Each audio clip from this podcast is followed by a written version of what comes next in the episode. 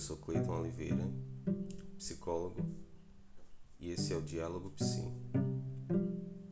A ansiedade foi um tema que ficou bastante em evidência no início da pandemia do coronavírus e com o boom das lives do Instagram que se seguiram. Parece que todo mundo estava meio que ansioso por falar de ansiedade. Bastava você seguir algum psicólogo, psicanalista ou outro profissional é, que trabalhe com saúde mental, que lá estava em algum momento, alguma live discutindo a ansiedade, a ansiedade em tempos de pandemia, enfim. É bem verdade que toda essa situação nova de afastamento social, de mudança de rotina, novos hábitos tenha causado não somente um aumento do interesse pelo tema, em se discutir o tema, em se entender mais sobre ansiedade, mas que também tenha causado aí muita ansiedade, né, muita angústia em muitas pessoas, né, a partir tivemos que lidar com, com tudo isso. Mas afinal, o que é essa tal ansiedade? É sobre isso que vamos, que eu vou me propor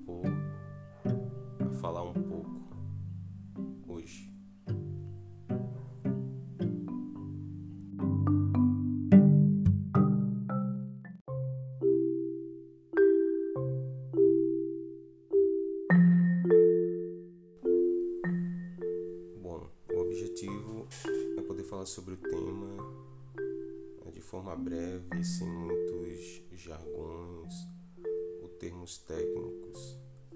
Ter uma conversa é, simples e informativa sobre o tema. Né. Essa é a proposta.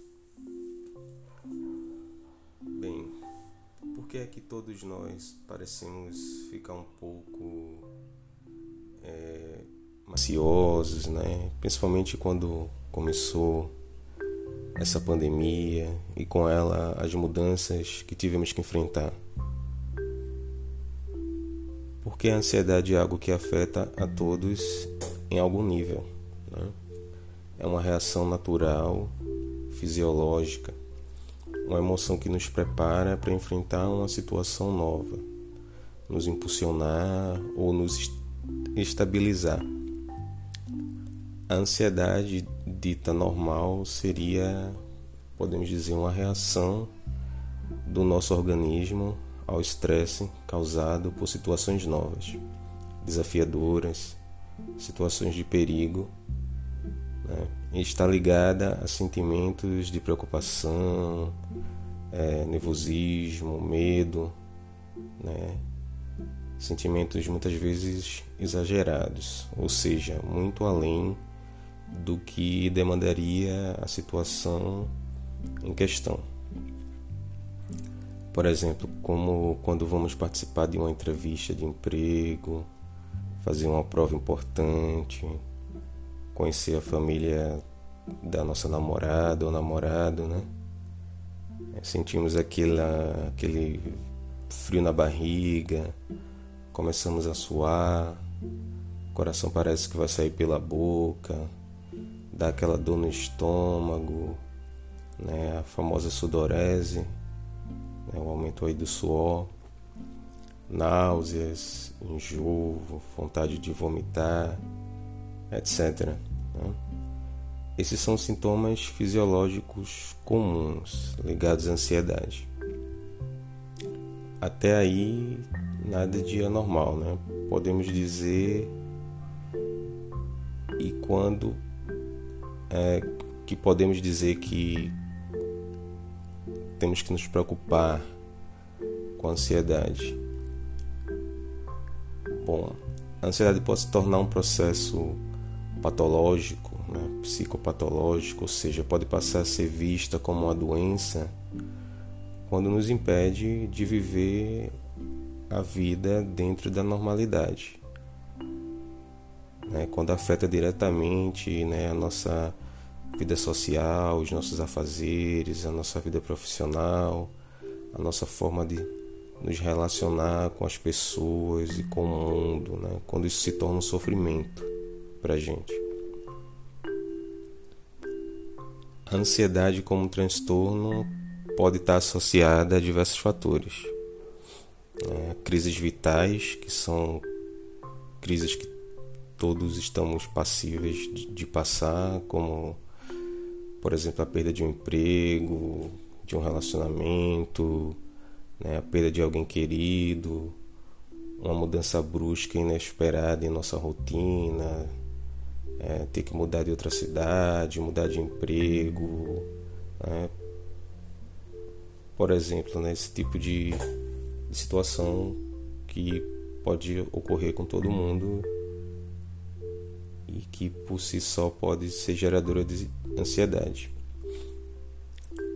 Também pode estar associada a algo mais específico, né, pelo qual uma pessoa passou em algum momento da vida, né, e que vai retornar ali como um sintoma de ansiedade, digamos assim. Né? Em algum momento ali da vida, algo vai fazer esse sintoma é. Além dos sintomas já descritos anteriormente, que podem se manifestar de forma mais exacerbada, é, como se a pessoa tivesse aí uma hipersensibilidade a qualquer alteração e movimento fisiológico né, em seu corpo. Né, e a pessoa é, parece que sente muito mais forte a respiração, os batimentos cardíacos, né, tem aquela sensação de que é, parece que vai morrer, né, como muita gente diz. Né. São comuns também outros sintomas, né, como alteração no apetite e no sono. É muito comum a insônia e a, a compulsividade alimentar, ou seja, comer né, demasiadamente numa forma de aliviar a ansiedade. Mas o inverso também pode ocorrer. Né? Às vezes né, há um aumento do sono e uma diminuição do apetite. Conjuntamente né, com, com esses sintomas fisiológicos, os sintomas psicológicos mais comuns são o medo, a inquietação, dificuldade de concentração, é, uma apreensão né, sobre as coisas, é, pensamentos negativos, é, preocupações constantes e aquela sensação que muita gente fala e denomina né, de angústia. Bom, não é meu objetivo me deter e me aprofundar aqui sobre os tipos diferentes de ansiedade e suas descrições. Nesse momento eu acho mais interessante falar um pouco sobre a experiência que eu lido né, na clínica, com aquilo que eu percebo na minha prática clínica junto com as pessoas que me procuram para que eu possa escutá-las. Né? E essa ansiedade chega comumente, assim, é um, uma queixa que chega bastante. Muitas pessoas dizendo estarem ansiosas. E foi uma queixa bem comum né, nos meses iniciais da pandemia. Muita, muitas pessoas relatando sintomas já, que já foram descritos aqui, né, e que estão sofrendo com isso, né, e também muito comum o relato dessas pessoas que chegam se dizendo ansiosas, né? Em algum momento, o relato de que sente uma angústia, né? Que é descrevida como algo que que você sente, mas que não consegue explicar. Uma sensação de vazio que nada parece preencher, né? O que parece apontar, enfim, para quem está escutando que há algo ali naquela pessoa, no que está sendo dito, no que está sendo vivido, que, que escapa, né? que foge à possibilidade de simbolizar. Né? E isso gera essa angústia. E a ansiedade ela pode surgir aqui como um não querer saber ou não querer lidar com a angústia, né, com o objeto né, que causa essa angústia. Então, partindo daí, o que interessa né, na clínica, na prática clínica, especialmente na minha prática que está ali diretamente apoiada na teoria psicanalítica, né, o que interessa é para que direção apontam esses sinais? Além das, para além das descrições e da explicação de uma doença ou um transtorno, interessa a forma de estruturação do discurso desta pessoa que fala sobre essa ansiedade e o que ele articula em relação ao que aponta a sentir, ao que está sentindo. Não importa que se fale sobre o que é essa ansiedade, né? o que é essa angústia. Não, não importa tanto enquadrar é, isso dentro desses sinais e sintomas comuns a essa descrição diagnóstica. Enfim, em suma, importa escutar o que é essa ansiedade para essa pessoa como esse discurso, né, como isso é, perpassa, atravessa essa pessoa. Então, talvez você esteja se perguntando nesse momento, né, como é que, que a gente lida com com essa ansiedade, né? principalmente com essa ansiedade né? exagerada e que causa sofrimento. É, não tem uma receita, né? já que vimos que a ansiedade para cada um, não podemos pensar que pode significar algo específico, né? singular, assim como os motivos que desencadearam tal sintoma né? apesar dos sinais e sintomas descritos, que são comuns, que são fáceis de identificar através da fala, que são fáceis de identificar quando a gente está vendo alguém ter uma crise de ansiedade, né? por trás podem ter outros fatores e esses fatores eles podem ser singulares, né? eles podem ser muito específicos para cada um, dentro da experiência de cada um e da forma de lidar com, com as coisas, com as experiências, é, com, com a vida. Né? Então é preciso escutar, é preciso escutar esse sofrimento, é preciso escutar essa pessoa que fala desse lugar para entender né, o que isso significa para ela. Né? Em suma, ajuda a tentar identificar os riscos ou os perigos que você imagina quando está ansioso, ou seja, os pensamentos e os sentimentos associados, né? Pode ajudar, bem como tentar dentro da, da rotina diária evitar, se é que se pode, os, os estressores, né? aquilo que causa estresse que você reconhece como responsável por aumentar os seus níveis de ansiedade.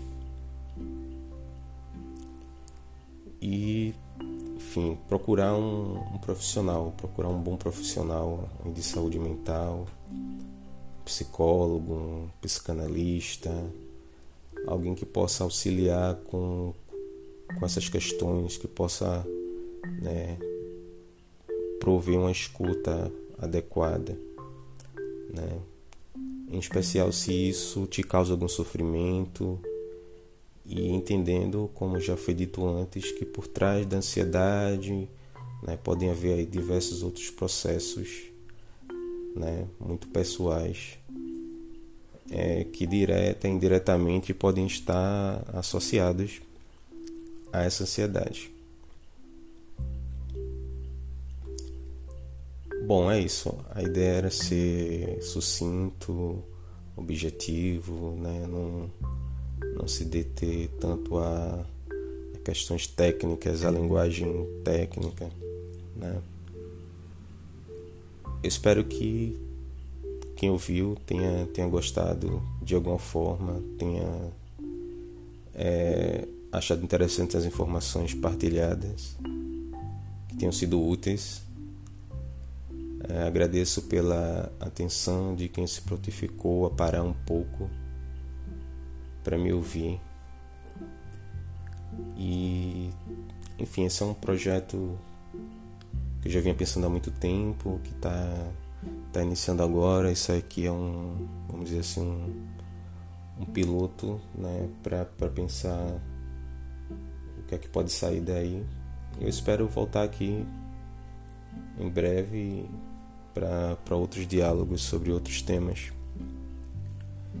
Quem gostou e quiser tirar alguma dúvida ou quiser deixar alguma sugestão, é, basta entrar em contato comigo né, através do, do meu e-mail, que é o Clayton, C-L-E-Y-T-O-N, Clayton, R-O-D-R, arroba gmail.com, tudo junto, Clayton, R-O-D-R, arroba gmail.com, ou pelo Instagram, né, que é o arroba Oliveira Psicólogo, tudo junto. Então é isso, foi foi ótimo poder conversar um pouco com vocês. Abraço e até uma próxima.